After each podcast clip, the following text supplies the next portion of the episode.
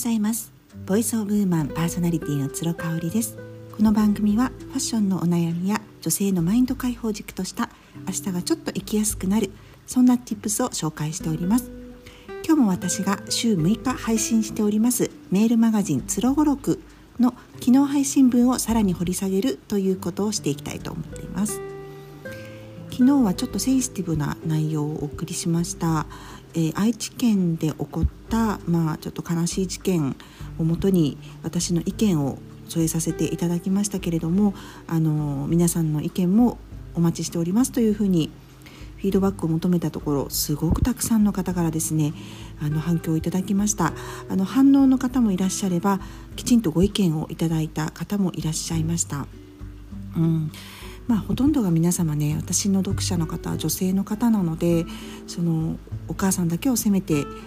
責めるようなねことはあの世の中的にしてほしくないなっていうそして自分も同じような経験をあのしそうに、ね、なったことが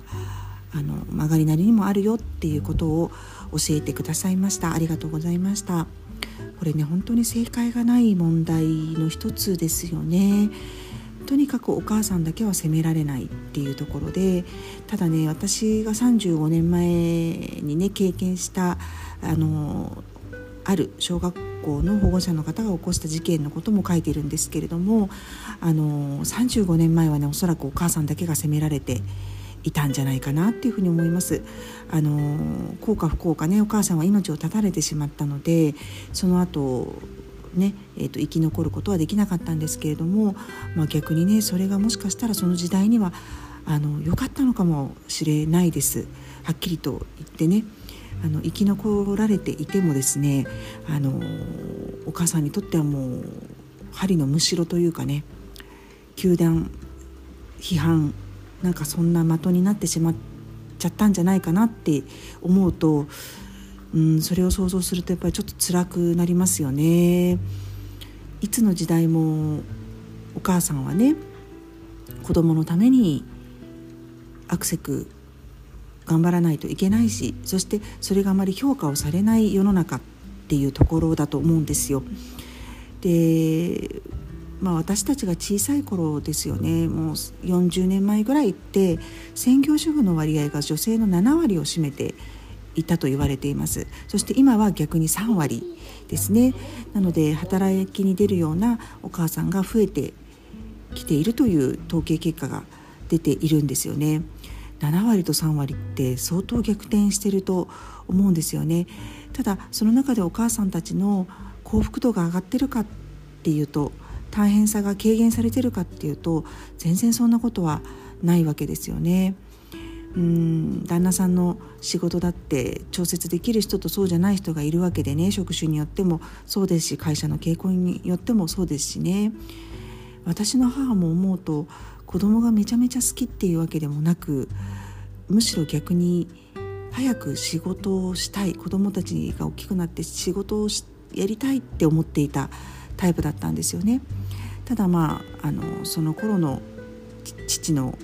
あの銀行員だったんですけれども会社っていうのはもうそんな家庭をね顧みるような人なんていうのはほとんどいなくてね父も土日も接待ゴルフに出かけていたようなありさまでしたので